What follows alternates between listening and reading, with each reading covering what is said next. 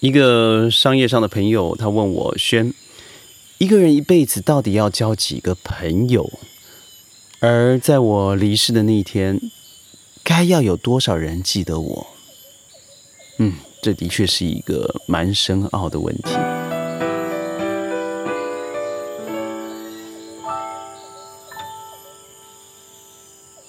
欢迎各位加入今天的宣讲会，我是轩。宣讲会每天十五分钟，在这里和您分享一下世界的大小事。但是今天我们来来聊聊一下哲学与感情。最近呢，在日本的英法族川流比赛里头，有一个相当嗯流行的短文哦，我看了影片。呃，虽然我认为影片上面配的音乐有点流俗了，但是内容还是让人莞尔，甚至感觉到震惊与流泪。所谓的川流比赛，就像是我们写的一些打油诗啊，就是它不是呃可流青史，但却让人觉得直接反映时事的文章。呃，想想看，我们小时候，我们只要写这个光阴的故事了啊，时光荏苒了，这样子，我我们的考卷上面往往成绩都不会太差嘛，因为你用了一些成语，但是你对那些成语根本不知道它的重量和感触，你只是因为前人要你这样用，所以你这样用就会有好的结果，但看看自己将近半百了，那。在这个川流的打油诗里头，我看到了好多让我觉得，嗯，值得和您分享的一些短诗。譬如说，成对的碗，一个给了我，一个给了猫。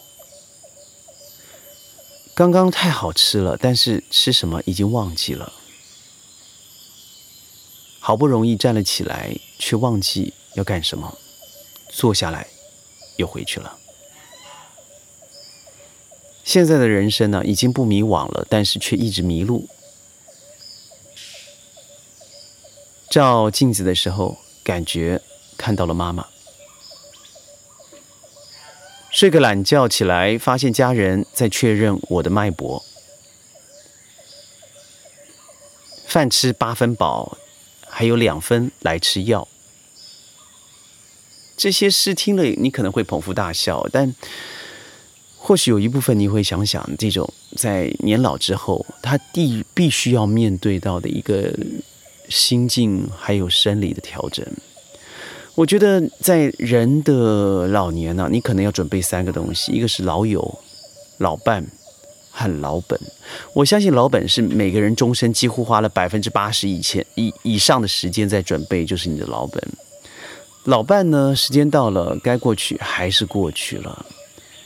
但老友呢？对，这回到了跟我说话这个老总啊，他今年已经六十多岁，他是个日本人。他说，在日本，他最在乎的，他们朋友之间最在乎的是信义和仁爱。那他一直跟我提到了，因为他年纪比较大一些，他跟我说温良恭俭让，我是否做到了？那是否会留下朋友？但如果我真的做到了温良恭俭让，我发现我没有朋友了，更不要说。中树两个字一直缠绕在他的心里头。为什么？因为我们知道中国呃日本的剑术啊，在剑道里头一直强调的前面五瓣就是温良恭俭让。那他说，如果我真的这样遵遵守的话，很多人在我生生命里头完全不符合。有时候我会呃比较直接的去拒绝别人给予的关怀。但我跟他说，嗯，我叫他名字啊。说，那先生，你为什么一定要在乎有几个人记得你，或是几个人在乎你呢？我觉得只要有一个人在你生命里头怀念过你，那你就没有白活。他说：“真的那么容易吗？”我说：“对呀，华人一直说人有死两次的机会，一次是你的肉体 K.O. 了，第二次是别人忘记你的时候。”我记得以前，嗯，我还在很努力的读书，因为我的成长过程和别人比较不一样。我父母非常专专注在他的事业，而我读的学校很小就必须要强迫住校。那在学校里头，你和别人的相处，你必须要打球啦，呃，公益啦，呃，成绩啦。这个艺术比赛啦，某种突出哦，在在在这样的私校的环境里头，你会交到朋友，所以让我考虑了一下，因为体育从来不是我们学校推崇的，那真的是非常惨的一件事情，我觉得非常糟糕。我也不知道现在到底修正了没有。坦白说，如果我是教育部长，我一定会修正这个事情。但是，呃，那个时候是没有这个选择，所以体育 KO 了，没有不可能。那成绩呢？你知道我们学校的学员呢，学生哦，从国小一年级开始就是。这个这个战战兢兢的在处理每一次的考试，这绝对不不符合我的性格，所以成绩这个部分我很快的就把它 KO 掉了，去除掉了。再来，当然就是学术比赛。呃，这个艺术比赛或是学校的活动，那我可是加倍的努力了。所以学举凡学校只要有任何的呃教室装装饰吧，对不对？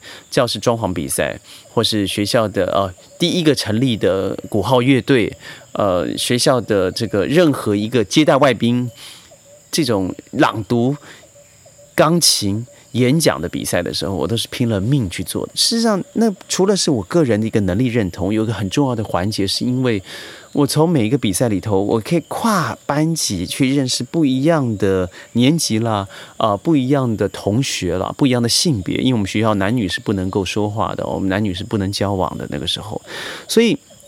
当我发现有这个机会，我很努力去交往，我会得到更多生命的启发。因为每个人来自于不一样的背景，所以我真的在那里交了一个很好的朋友，叫做培培，一个女生。后来，当然我们因为学业的关系、生活的关系、婚姻的关系，分道了扬镳。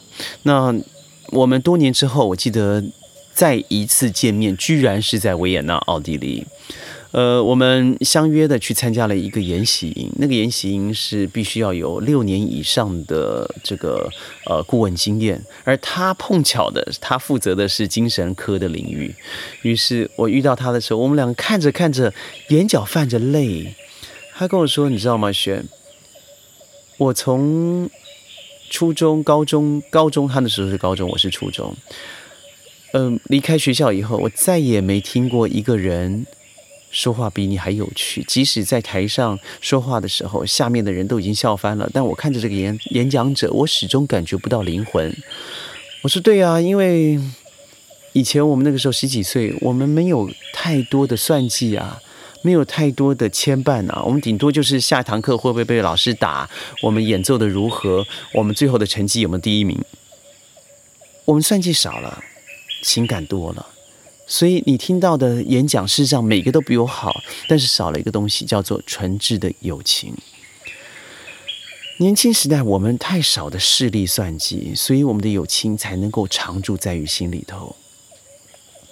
我觉得人生在生命里头，不只是要健康，而你真的不是害怕自己有没有保险，你不是像打游戏里头所说的啊，走路必须要看脚下，因因为一摔你就要坐轮椅。因为我觉得。健康走下坡是人生必须每一个人都要面对的事情。我认为皱纹，我我从国小笑笑容里头就有皱皱纹。我还记得我妈说：“哎，你要小心，不要笑太大声，轩，因为你这样笑大了以后，年老就会有皱纹。”我就回了我妈一句：“难道我为了怕四五十岁有皱纹，我现在开始不要笑吗？”这句话我妈到现在还记得，就像是。还没下雨，你就撑了伞，因为怕待会会有太阳。我我身旁更有四十岁就开始准备明天要怎么 KO，他开始准备一堆为了之后身后事做的事情，真的发生。所以一个好友他必须要有时间的陪伴，而越年纪越轻、年纪越小、你算计越少的时候，那是你真正交朋友的时候。但我觉得现在的世态炎凉，很多的父母教导孩子的是，你要看看这个孩子爸妈的身世、家世、学历程度，才可以去和他交往。我甚至有一个身旁很好的学员，他曾经经历过别的父母到了学校去告诉导师，我不要我的孩子跟这个学员交往，跟这个学生交往，因为他的成绩太差了。那我恭喜这个这个被拒绝交往的朋友，这个被拒绝交往的同学，被拒绝交往的学生，因为你终于少了一个势利眼在你生命里头，你可以嗯昂胸阔步往前走，抬起头来说你的世界少了一个不配成为你的朋友。所以我回这位老朋友、老先生、老董事长，我跟他说的是，只要有一个人。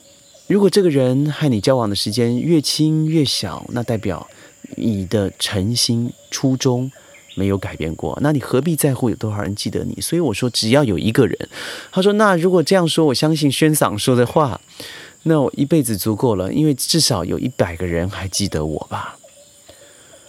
我听完这以后，我们两个喝完小酒，下着小雨，分别撑着伞走回自己的宿舍去。是啊，这样的朋友需要多少呢？我认为一生一个足矣。